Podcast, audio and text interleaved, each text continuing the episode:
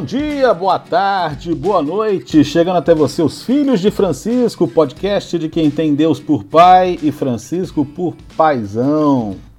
O nosso objetivo é ver os dias de hoje pelos olhos da fé católica, neste tempo auspicioso da reflexão teológica de Francisco de Buenos Aires. Estamos aqui porque duvidamos do que vemos para crer no que não vemos. Comigo, como sempre, direto da grande carangola, Gabriel Resgala Silva, que é psicólogo e mestre em ciência da religião pela Universidade Federal de Juiz de Fora. Eu, Luiz Alberto Bassoli, sou licenciado em filosofia pela PUC Minas e educador há 30 anos e hoje moro em Montanha, no Espírito Santo.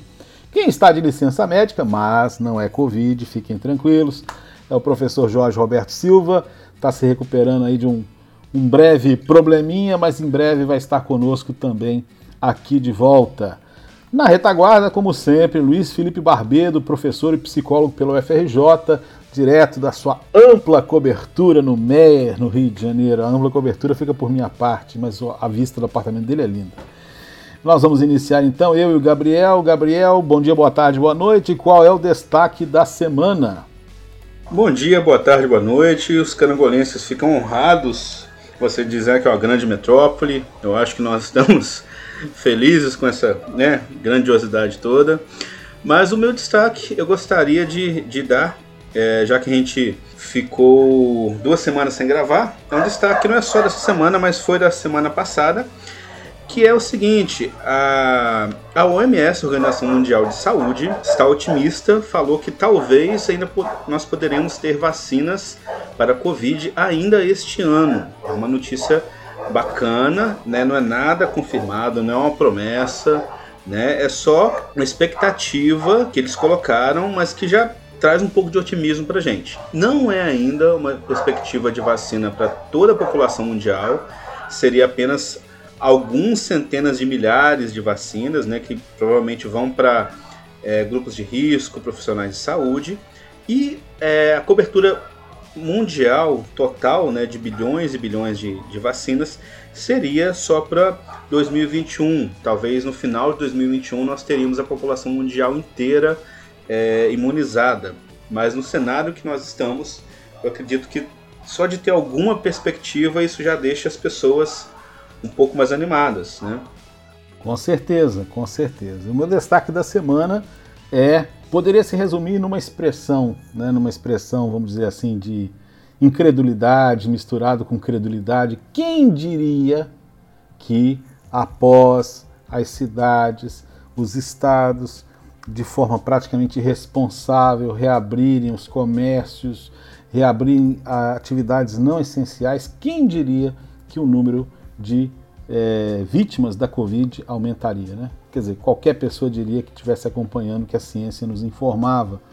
É, é, uma das coisas que a gente tem mais falado aqui durante o de, nas edições dos Filhos de Francisco e a gente observa como as ações podem ser contra a ciência, algumas mais descaradas do que as outras, mas levando a essa situação de tornar o Brasil hoje o epicentro da pandemia no mundo é algo extremamente doloroso e o que mais, confesso a vocês, que mais me angustia, que mais me entristece, que mais me faz doer, né, é o fato de que muitas mortes poderiam estar sendo evitadas se tivéssemos seguido o bom senso. Apenas isso. Parece que no Brasil a gente tem que ir pelo lado mais difícil.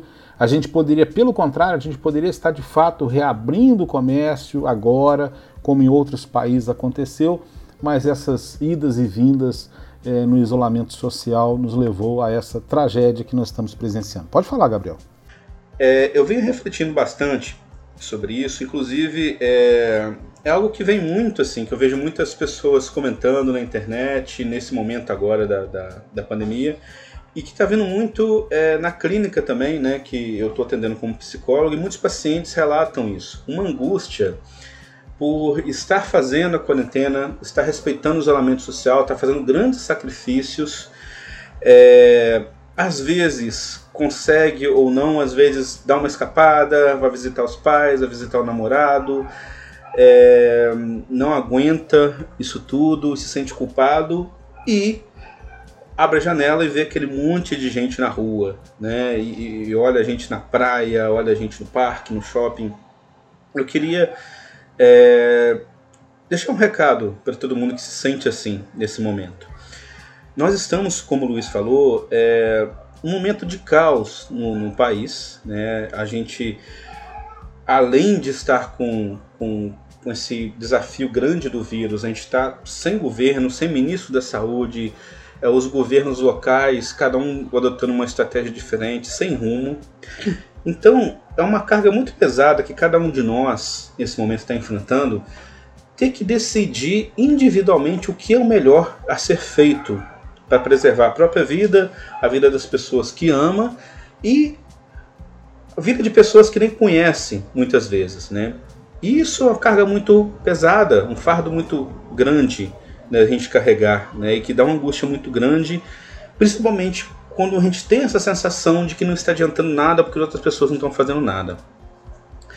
Mas ao mesmo tempo, é interessante a gente prestar atenção no seguinte: está terrível, é, nós estamos num número gigantesco de casos, acho que hoje, é, eu nem sei, mas agora, enquanto a gente está gravando, está em torno de 55 mil casos, se, eu, se não me engano.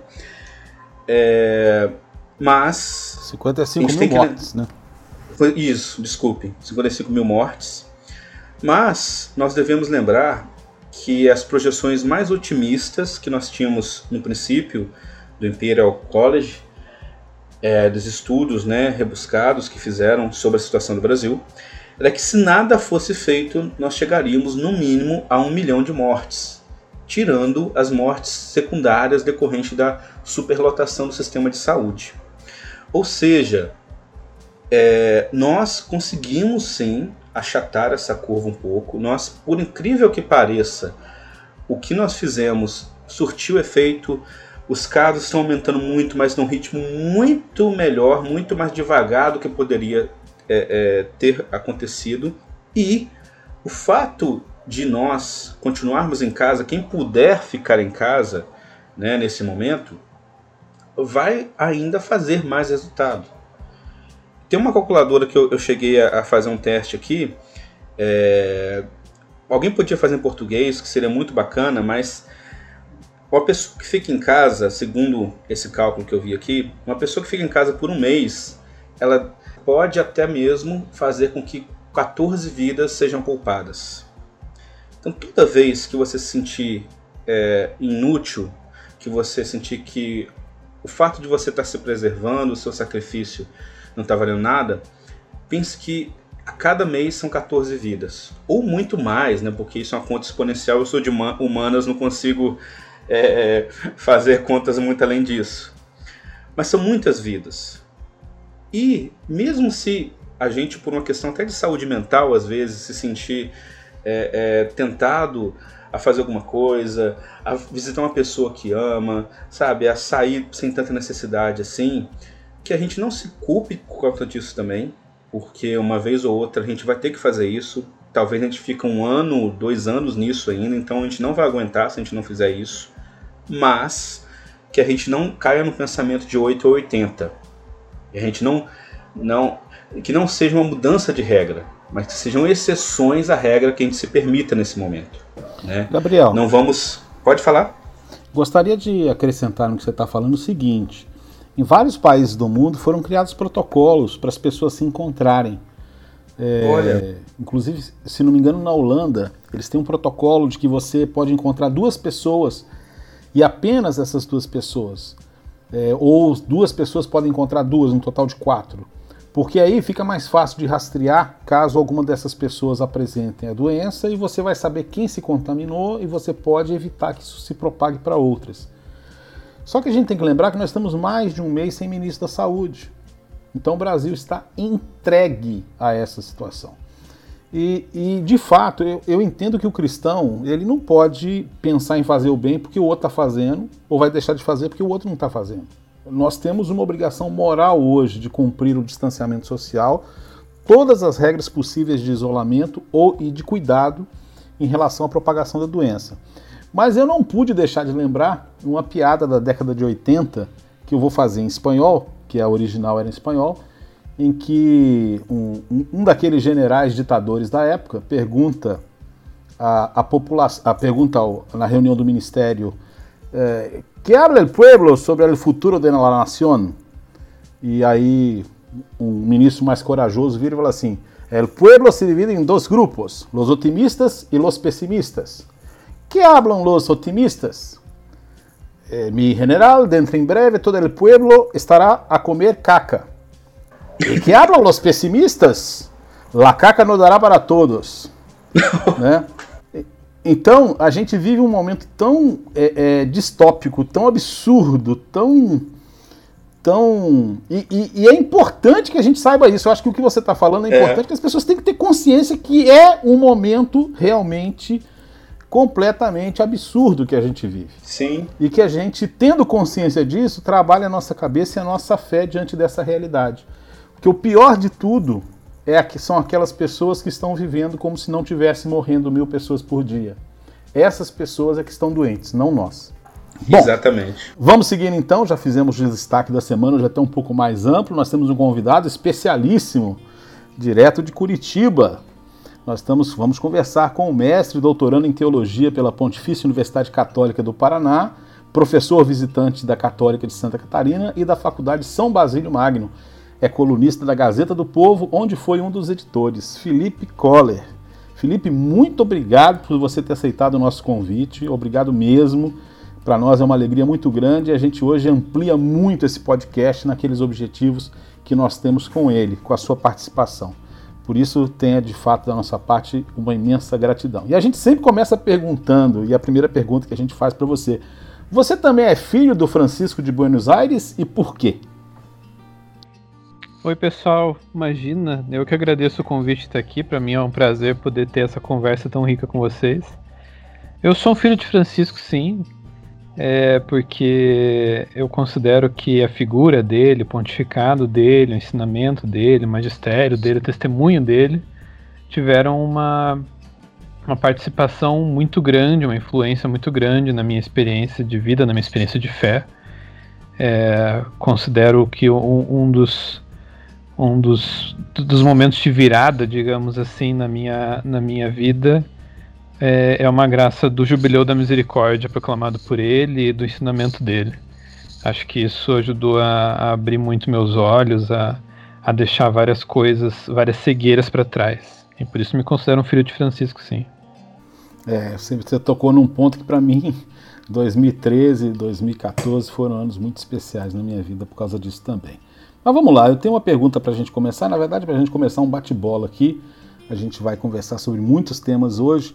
Mas a primeira pergunta é a seguinte: o que é o conservadorismo na igreja hoje? Quais são os riscos e as possibilidades positivas que o conservadorismo traz no dia a dia da igreja?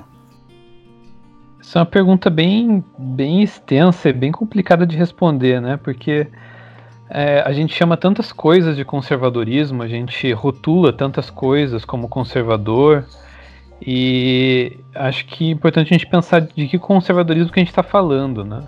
Acho que agora, quando você faz essa pergunta e, e evoca esse, esse termo, o, o, nosso ouvinte já despertou alguma coisa na cabeça, já tem na cabeça dele uma imagem do que é conservadorismo desde a experiência dele, né?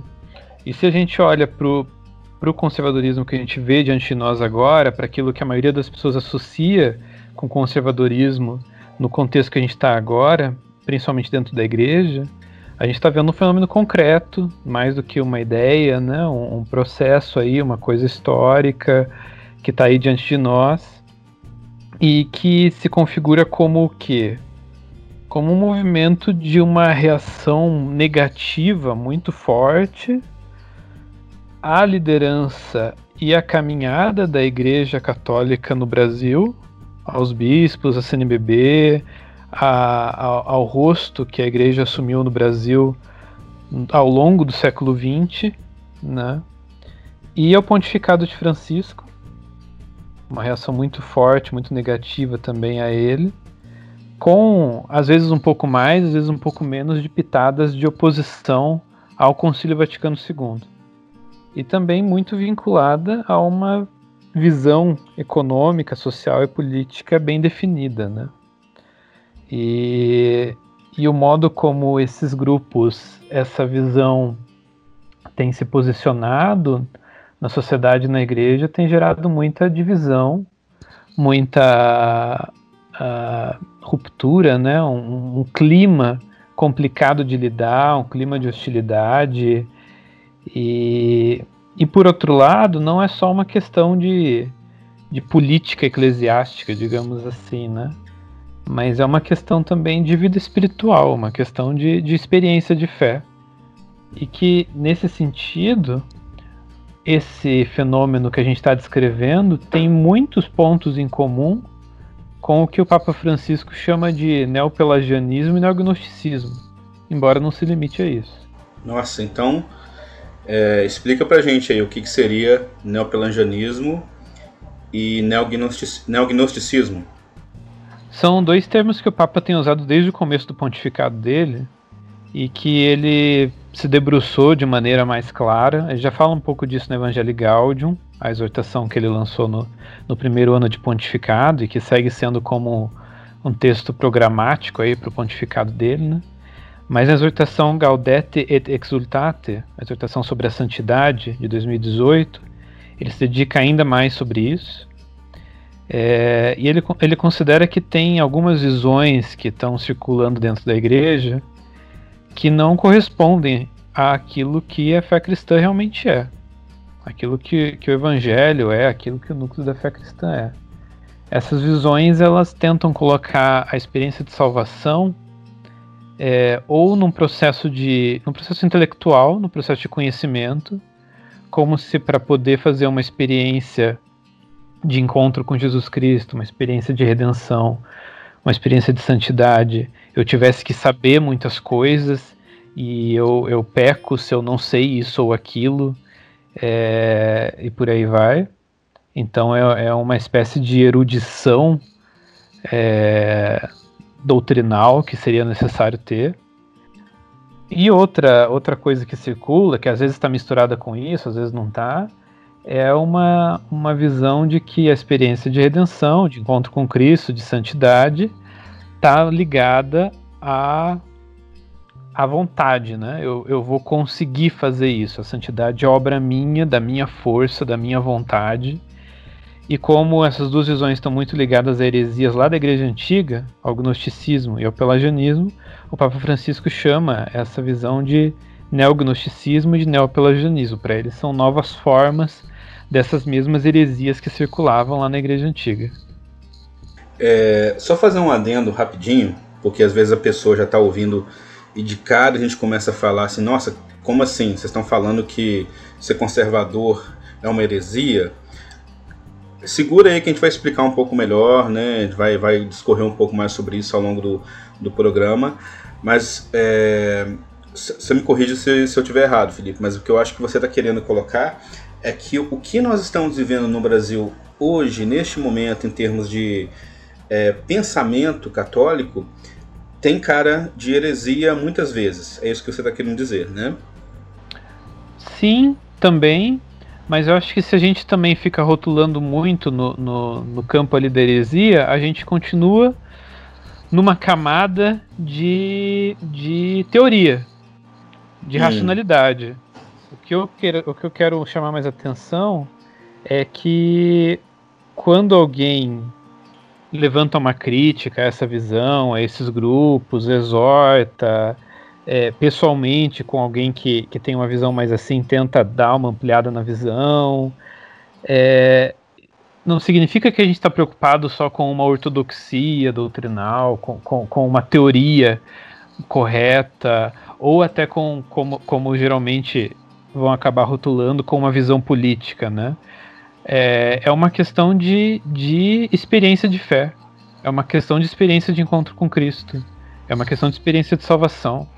É, essa visão ela coloca muitas, muitos obstáculos para uma experiência de fé mais profunda, mais plena, mais íntegra é, e mais saudável. Ah, sim, ok. Você está você tá comentando, você fez essa, essa sua introdução aí foi espetacular na, naquilo que você puxa de Francisco. E me lembrei, enquanto você falava, de uma perspectiva minha, é, de, da minha própria caminhada espiritual. E aí eu gostaria que você pudesse comentar é, essa perspectiva dentro disso, que é o seguinte: quando eu comecei minha caminhada lá em 1983, dentro da Igreja do Brasil, por meio da renovação carismática, o enfoque que se tinha, e eu me lembro claramente de muitas pregações que eu ouvi que me sensibilizava, eu adolescente, né? Que era a questão da experiência de salvação em Jesus Cristo e pela renovação oferecida por meio da ação do Espírito Santo no nosso coração. Então a ênfase era a renovação, no sentido de ser de nós sermos pessoas renovadas no espírito dentro da perspectiva até da teologia de São Paulo.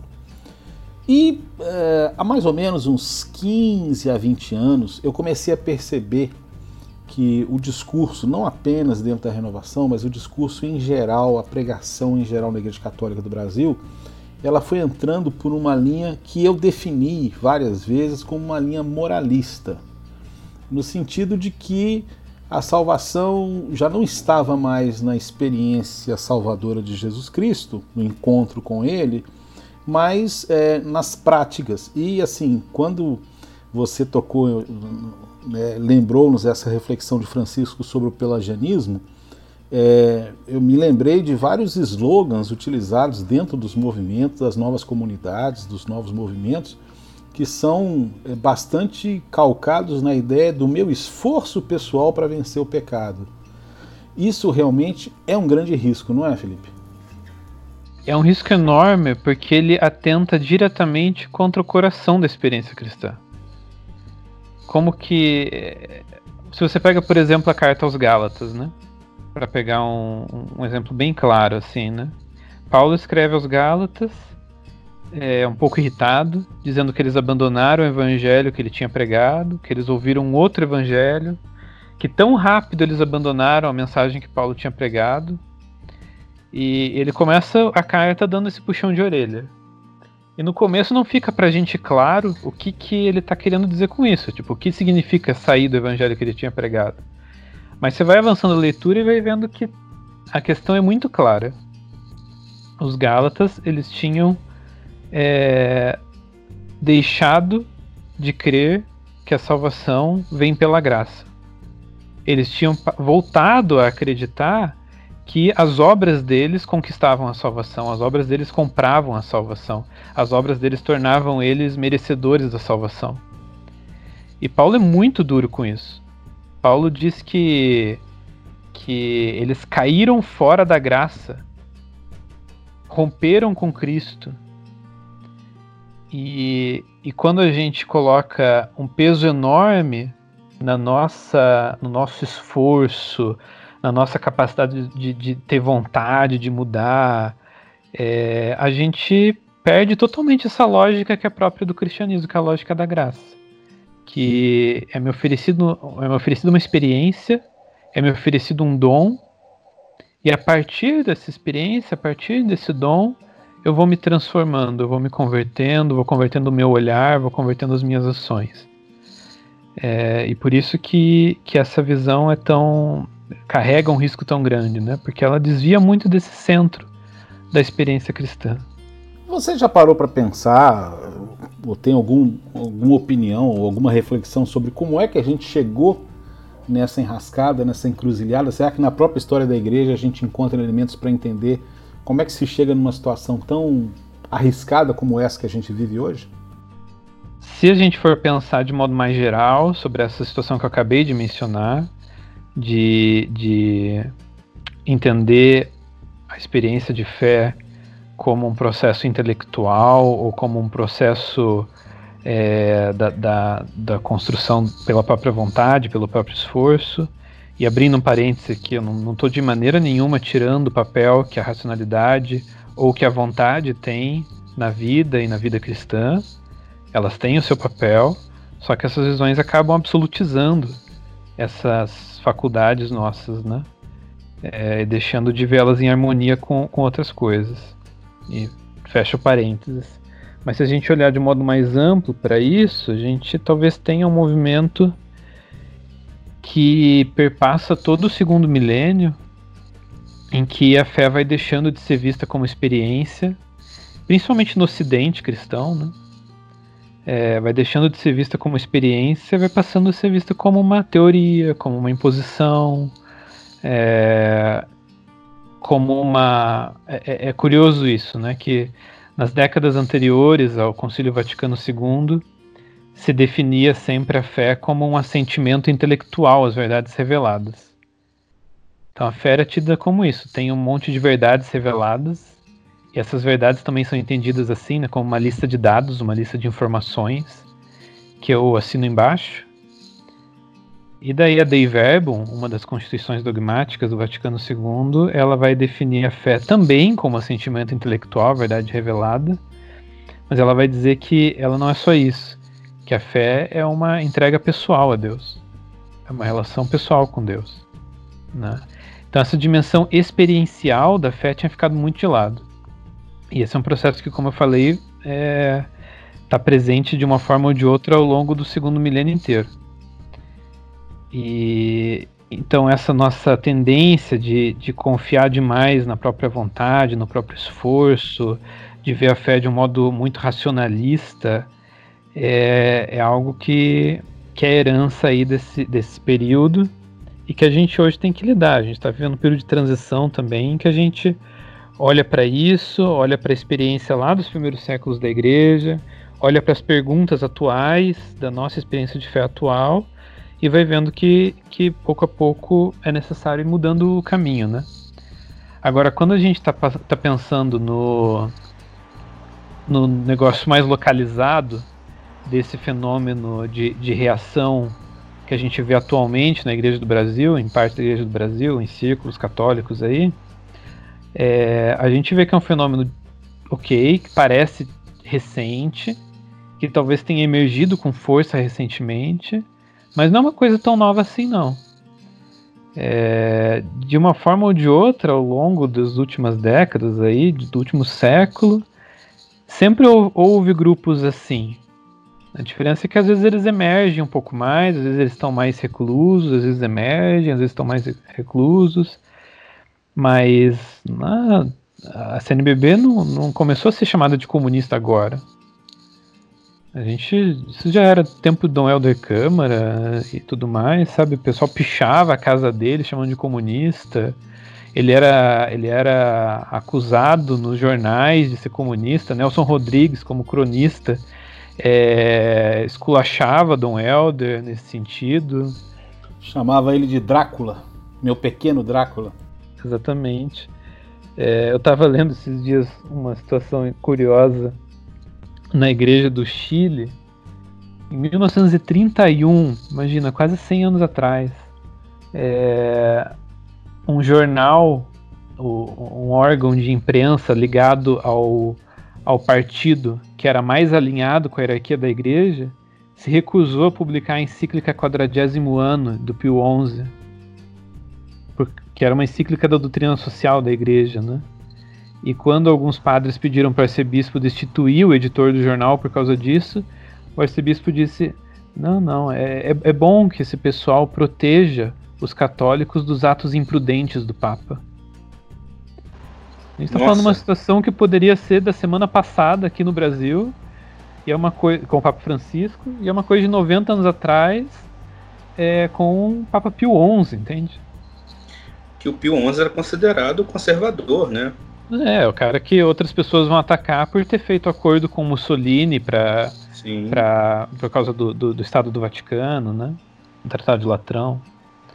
É, então é curioso isso, que, que depois no Chile você vai ter Alberto Hurtado, que foi canonizado por Bento XVI e que era chamado de comunista o tempo inteiro, né? É, depois Oscar Romero, vários bispos da América Latina, vários missionários, vários padres, religiosas, leigos ao longo desse, desse, dessas décadas foram acusados dessas coisas que o Papa e, e, e, aqueles católicos que, que se veem de uma forma mais alinhada com ele são chamados hoje. E então não é um fenômeno de hoje, sabe?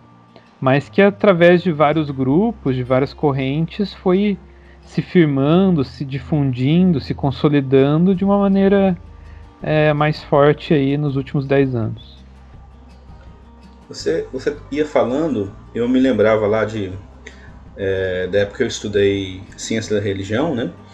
É, de um conceito interessante desse processo, de como foi se dando esse processo de secularização nos últimos séculos, que você comentou, né? Que a fé, até a Idade Média, é, a fé era o centro, né? a igreja era o centro da sociedade, e a partir ali do Iluminismo, da Revolução Francesa, nós tivemos uma série de mudanças em que a razão, é, a racionalidade, por assim dizer, foi tomando mais espaço, né? que a gente chama de modernidade. Então, a gente tinha antes a pré-modernidade, né?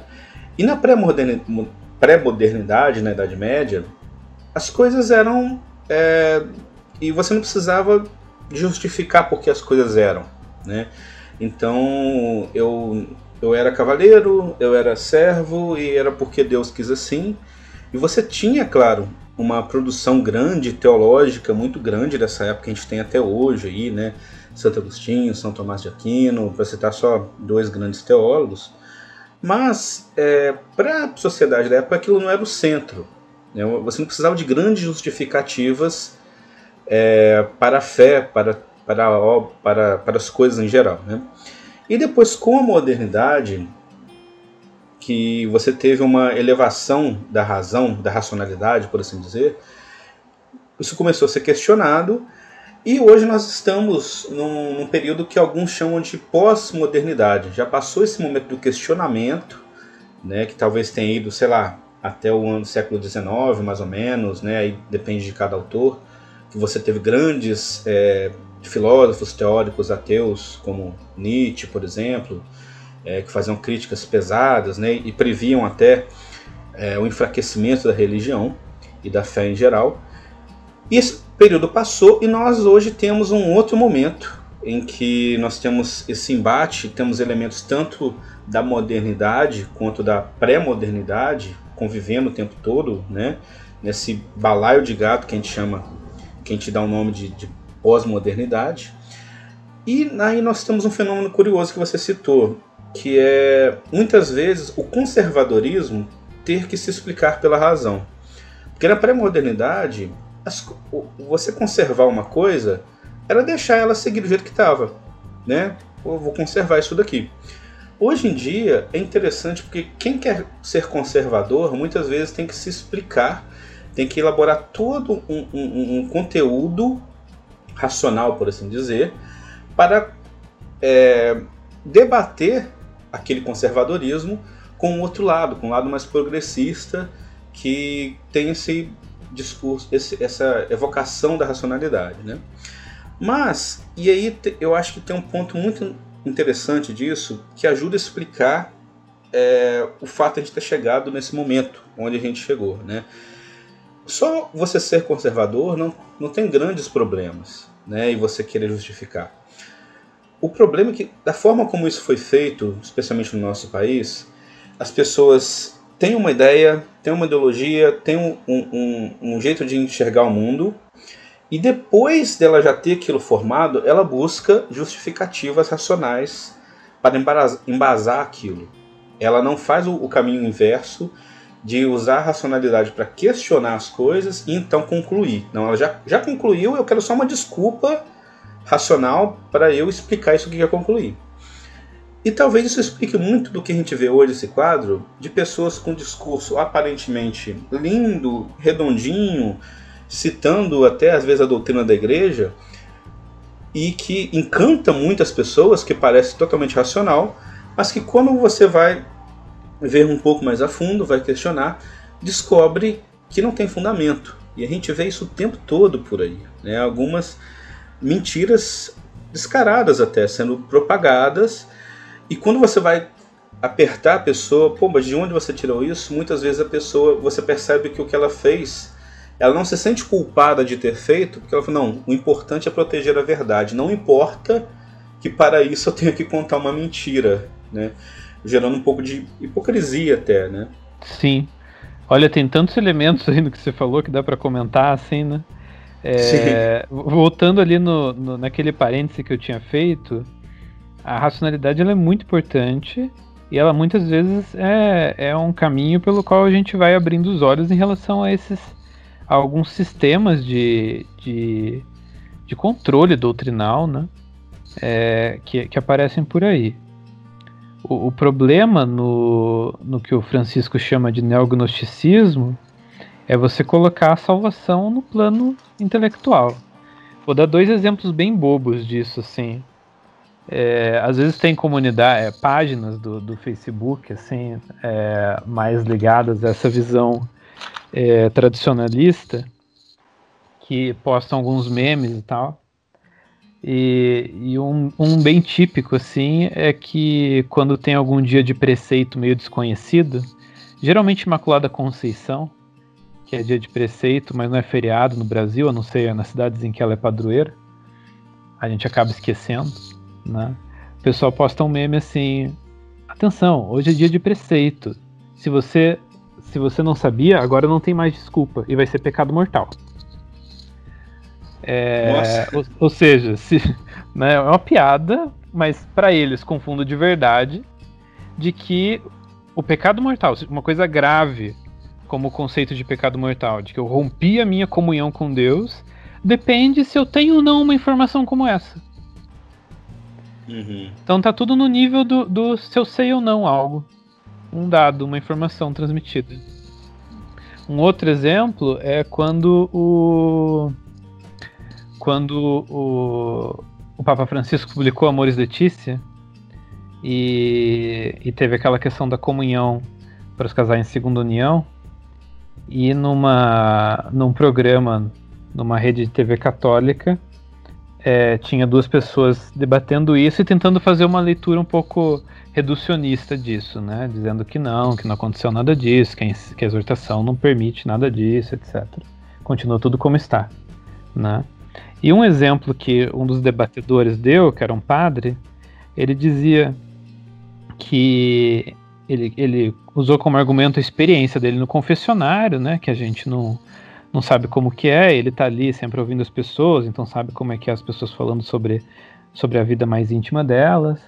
E ele soube de uma. Ele, ele, ele contou que várias vezes apareciam pessoas que eram estavam no, numa segunda união, mas não tinham vida sexual, e então não sabiam que podiam comungar. É, e aí ele contou assim: porque é comum, a gente que está no confessionário sabe que o pessoal aí, uns 40, 50 anos de idade, muitos casais não têm mais vida sexual. E a pessoa pode comungar e não sabe. Né? Então ele está colocando toda a questão de comunhão com Deus e de expressar essa comunhão sacramentalmente em cima de se a pessoa tem libido ou não tem e se ela sabe ou não sabe o que ela pode fazer.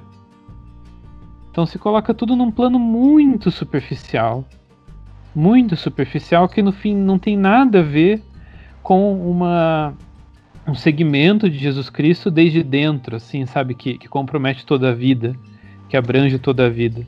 Isso para falar dessa questão de, de, de, como que o Papa Francisco compreende esse neognosticismo, né? Se colocar a salvação no plano intelectual, no plano racional, né?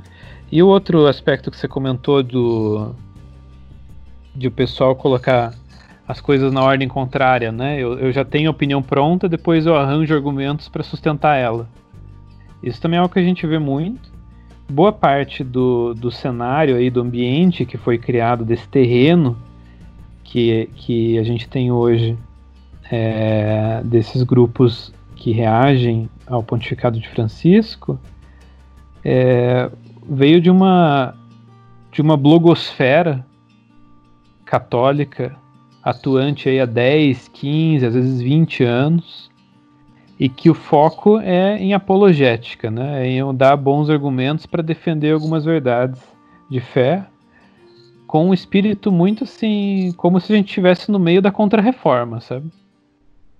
É, isso dá uma desproporção para as coisas, porque parece que o principal da fé católica é aquilo que opõe ela às concepções protestantes, evangélicas, e quando e, se deixa totalmente de lado aquilo, aqueles temas que são em comum. Jesus mesmo, a salvação, o pecado, a graça, né? E se coloca todo um peso em debates, em argumentações é, que são desonestos na medida em que a resposta já vem pronta, né? Só se busca esperar, só se busca encontrar bons argumentos que convençam bem a pessoa, que persuadam bem a pessoa, que acabam coagindo as pessoas. E eu acho que essa, essa rede que se formou aí na internet no, no, há 10, 15 anos atrás contribuiu muito para o cenário que a gente tem hoje.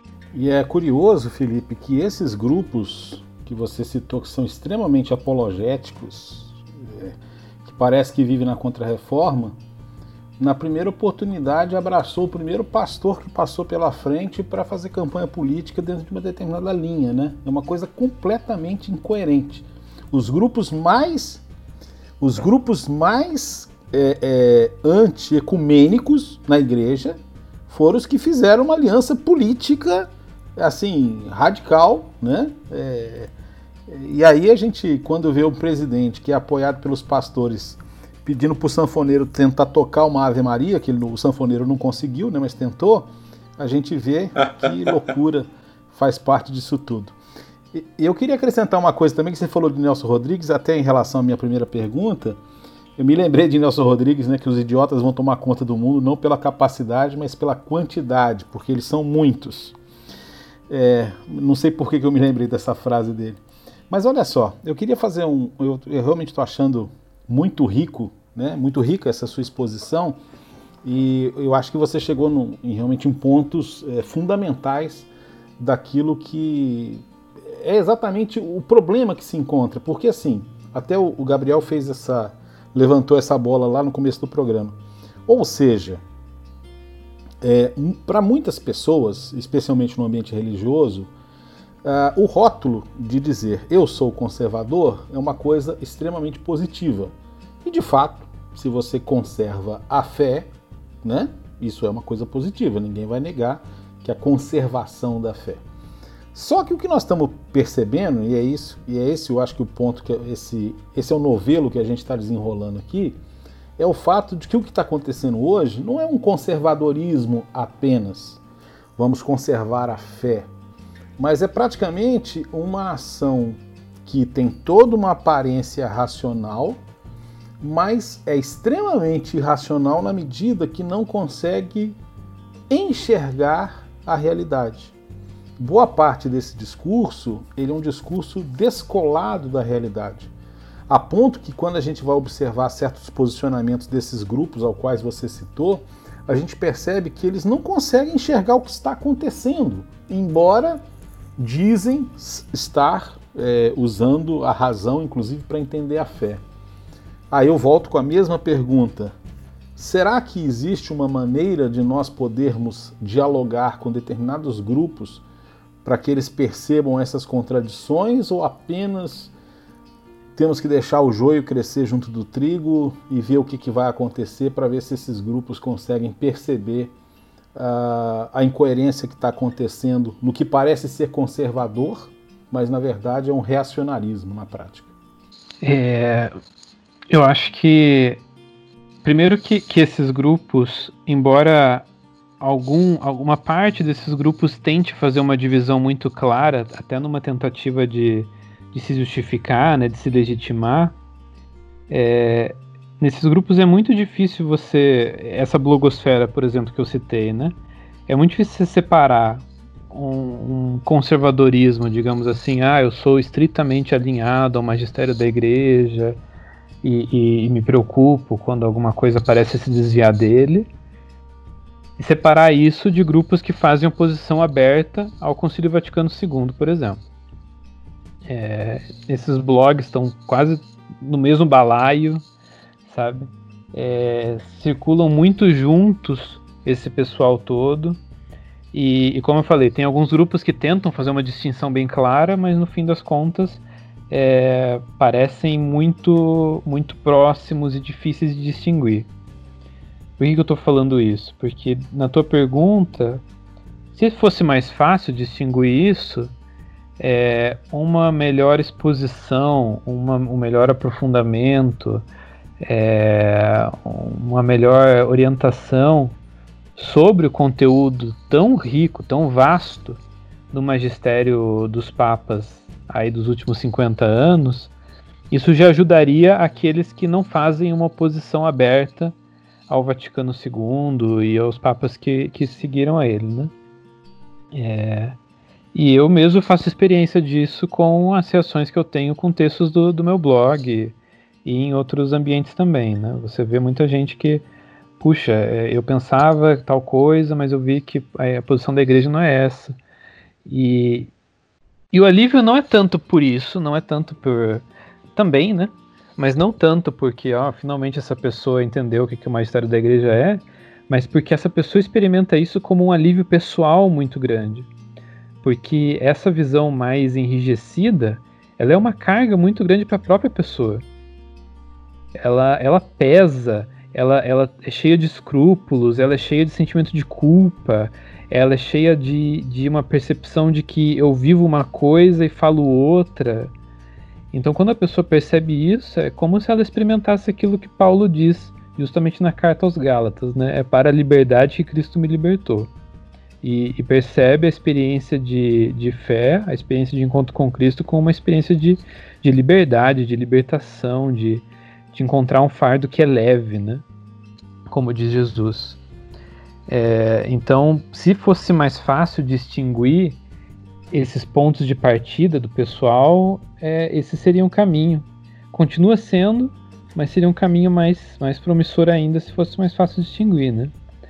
Agora, quando envolve já um, um nível de, de posicionamento muito passional, muito enraivecido, é, como você falou, descoladíssimo da realidade, aí é muito complicado, né? A gente pode tentar alguma coisa, um diálogo, uma amizade, mas no fim, às vezes a própria pessoa vai, vai ter que permitir que, que a vida, a vida como ela é, a vida nua e crua, a vida que está aqui diante dos nossos olhos, ela irrompa essa casca de uma, de uma fé vivida como teoria, sabe, como, sistema é, porque não é, não é uma coisa tão simples, não se dá só no, no, no aspecto de, de ideias, né? Se dá em aspectos mais profundos do que isso. Nossa, bacana.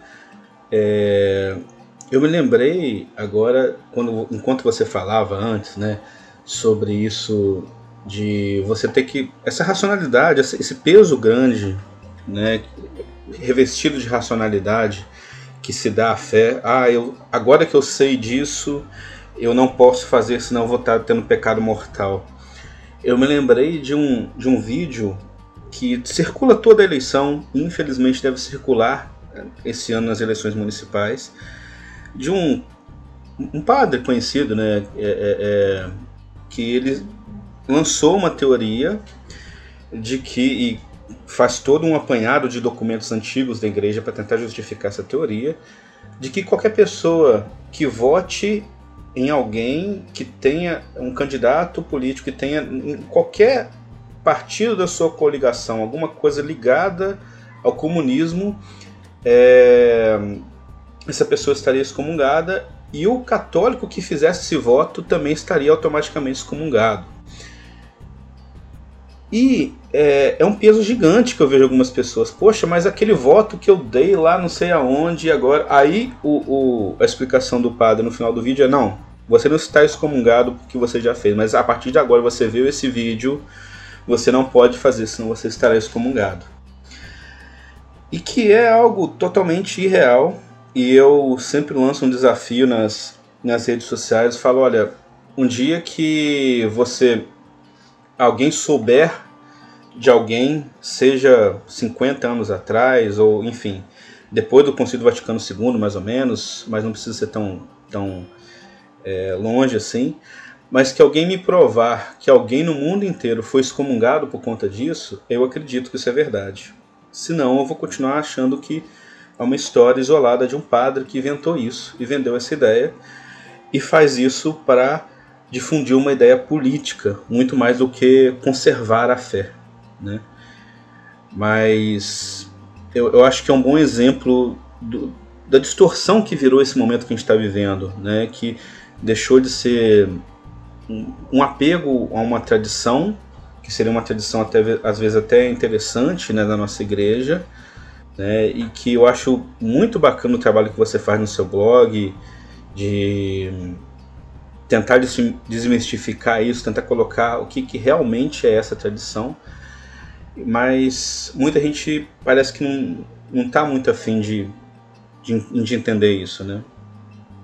É, é, esse é um ponto bem interessante pensar, porque a gente tem aí uma espécie de sequestro do magistério, né? É, você tem uma desproporção, Sim. uma distorção daquilo que o magistério da igreja é, por parte de grupos que fazem questão de dizer o tempo inteiro: é preciso ser fiel ao magistério da igreja, é preciso ser fiel ao magistério da igreja. Aponta o dedo: Fulano não é, Fulano não é, aquilo lá não é, essa ideia não é, essa pessoa não é.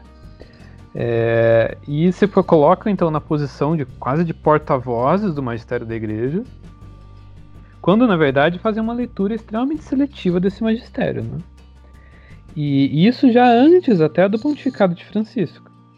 E justamente criando um terreno em que o magistério de Francisco, que é um, um, um tanto mais dinâmico, um tanto mais ousado, é um terreno em que esse magistério não consegue penetrar, porque consegue penetrar no terreno plantado pelos predecessores dele mas não pelo terreno plantado pelas leituras seletivas dos predecessores dele, João Paulo II e Bento XVI, principalmente.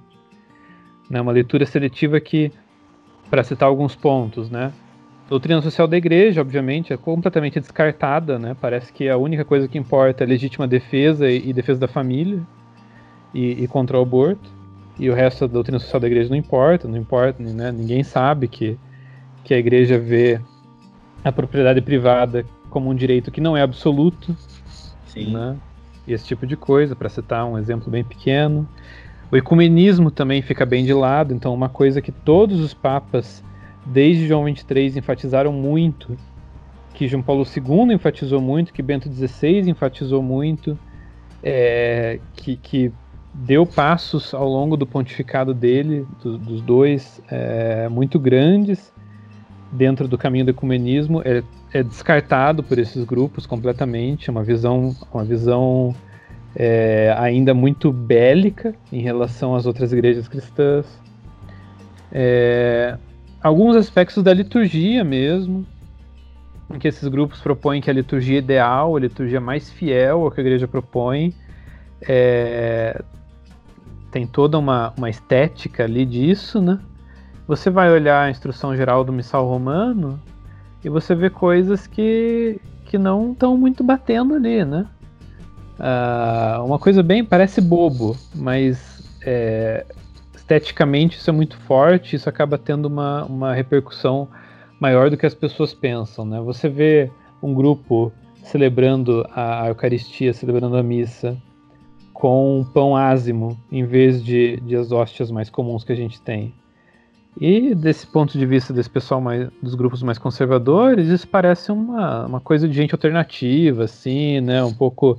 Dá para desconfiar um pouco, é um jeito meio, meio diferente e tal. Você vai olhar para a instrução geral do missal romano e ela diz: é bom que o pão usado na Eucaristia pareça um pão.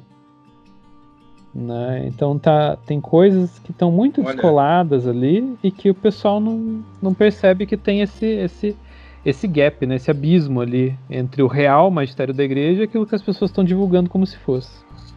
Felipe, eu quero dizer que a conversa foi tão boa que já está dando quase uma hora de conversa, então a gente já vai indo para o encerramento com os comentários finais em relação a tudo que a gente conversou e eu vou dizer para você que saio como é bom, né, de uma conversa a gente sair com aquela vontade de continuar, de saber que ela tem que se repetir, porque foi muito, para mim, eu tô falando assim, para mim foi muito, muito importante e significativo. E eu quero abrir os comentários finais, né, dizendo que é, me assusta pensar como esses grupos não percebem que ódio jamais vai poder ser a expressão do cristianismo. É assustador para mim como as pessoas é, é, é, podem achar que estão exercendo, vivenciando o cristianismo, expressando ódio, né? pelo extermínio do outro ou pela anulação do outro. Né? Isso é uma coisa que eu, graças a Deus, eu não consigo entender.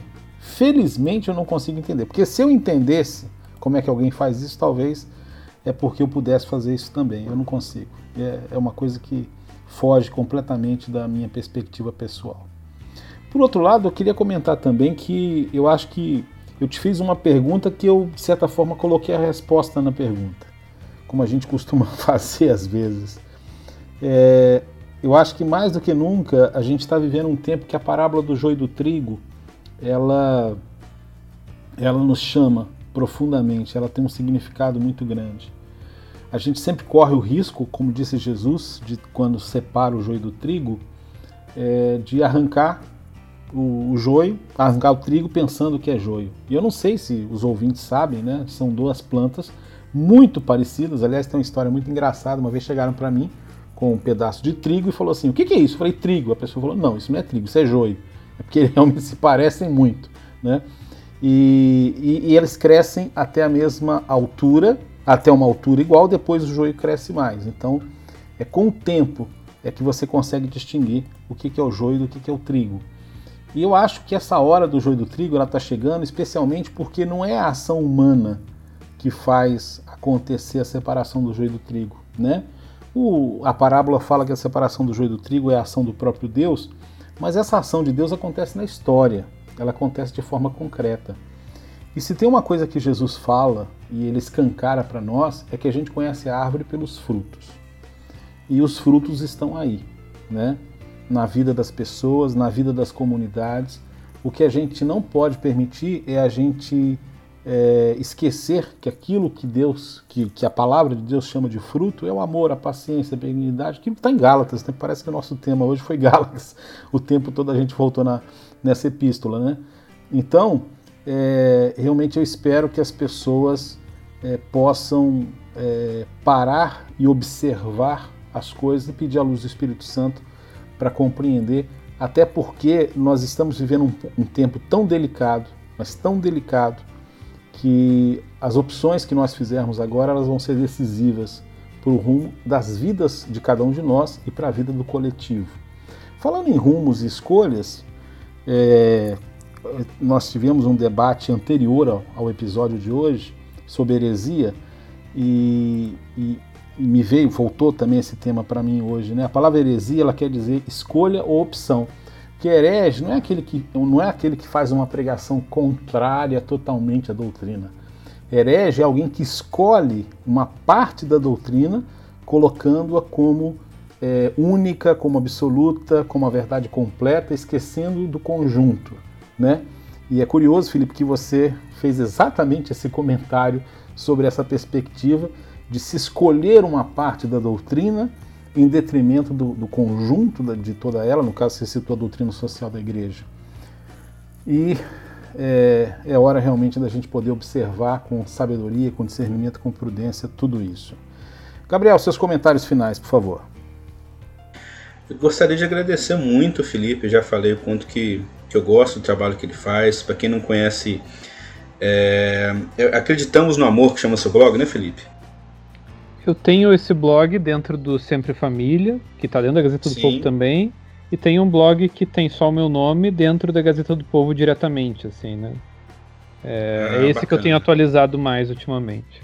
Então procurem lá Felipe Coller é, na Gazeta do Povo, que você vai ver textos muito bacanas que vão ampliar muito o seu conhecimento sobre doutrina da igreja ou sobre o, cotidiano mesmo, né, com uma visão cristã do cotidiano de uma forma bastante acessível, que qualquer um pode entender, não é nada muito rebuscado e que mostra pra gente, eu acho que dá bastante esperança, que mostra pra gente que as coisas não são tão assustadoras como possam parecer às vezes, né?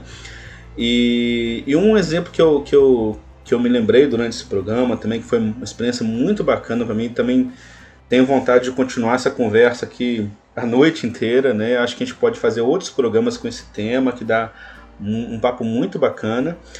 Mas eu, eu, fiquei pensando muito na figura de Bento XVI, né? que, que se considera conservador, mas ao mesmo tempo ele tem uma abertura de pensamento muito grande, né? E eu acho que um, exemplo muito bonito disso é a amizade dele com o Papa Francisco, que é real, né? É uma coisa muito, muito interessante.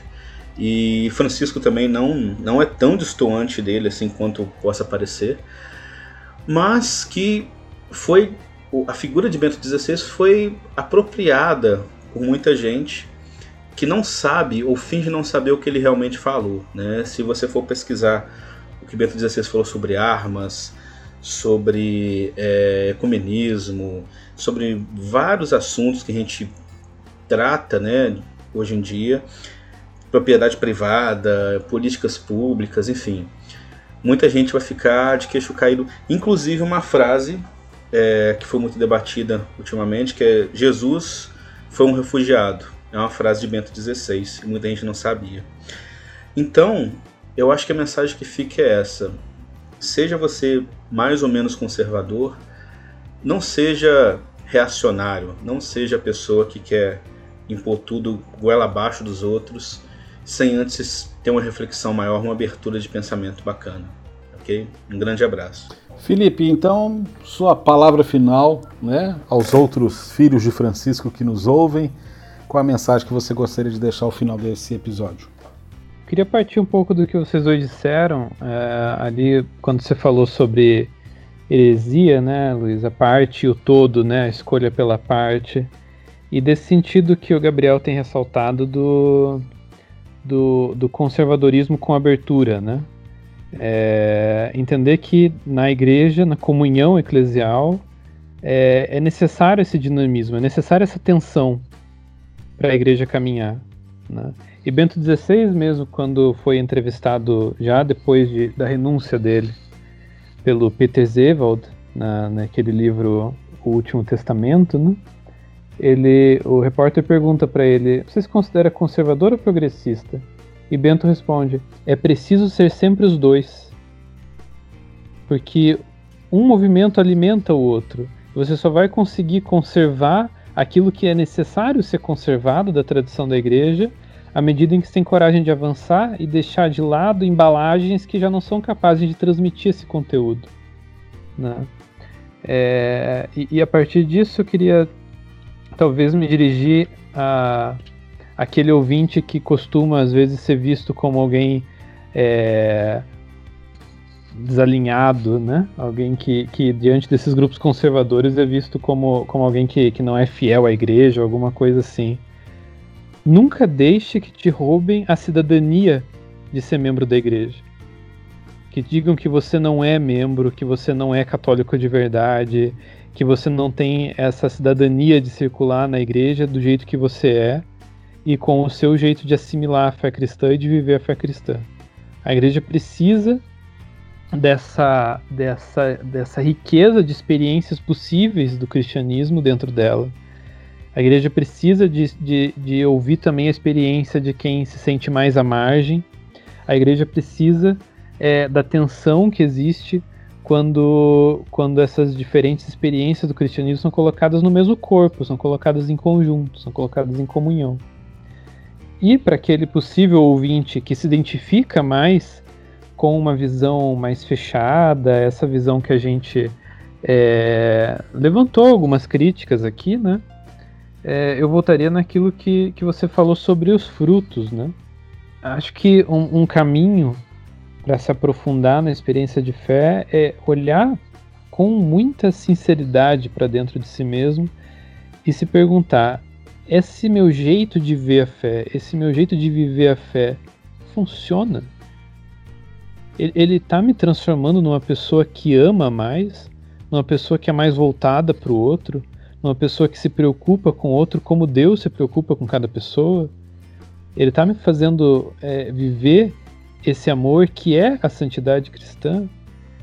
Ele, ou ele está me aprisionando numa série de picuinhas, numa série de escrúpulos, numa.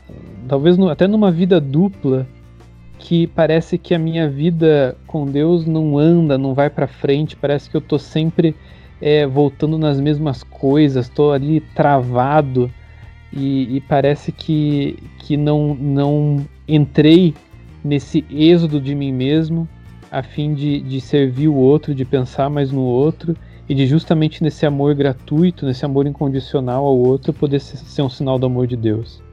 Acho que esse exame é válido para todo mundo e, e, ele ajuda a gente a ver, a, a, a distinguir a, o joio do trigo, a discernir as visões, as experiências de fé que nos aproximam de Deus ou que nos afastam dele. E por fim, obrigado, muito obrigado pelo convite para participar dessa conversa. É, foi uma alegria, foi um prazer muito grande.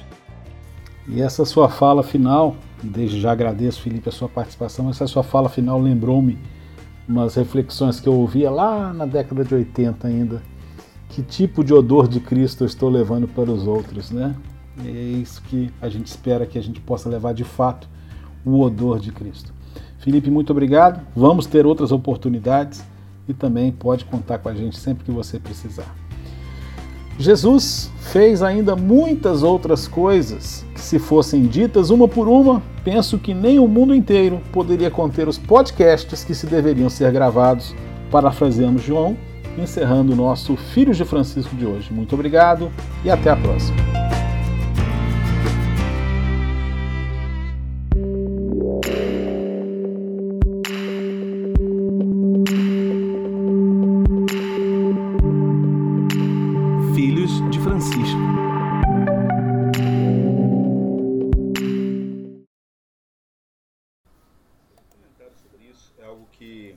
refletindo muito essa semana. Eu tô ouvindo. Vi... Só um instante, vocês estão ouvindo alguma coisa aí? Sim, sim, estamos ouvindo.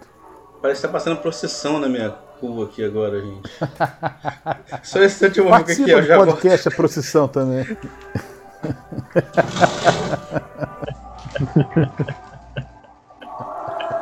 É um carro de som, é que eu, é na festa de Nossa Senhora do Rosário, que é aqui da paróquia. Ah, mas parou aqui em frente, não acredito, né?